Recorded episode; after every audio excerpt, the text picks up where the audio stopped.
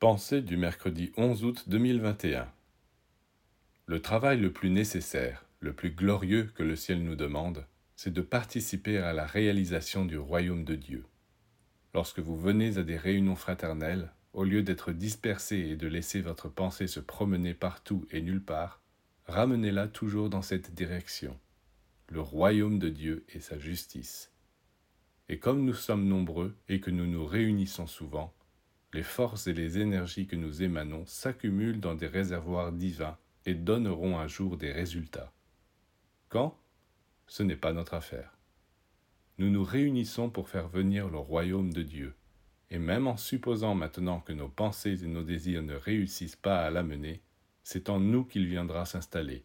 Il nous sera donné parce que nous aurons travaillé pour lui. Si les autres ne veulent pas l'accepter, il sera renvoyé vers nous. On ne perd donc jamais rien à travailler pour un idéal sublime.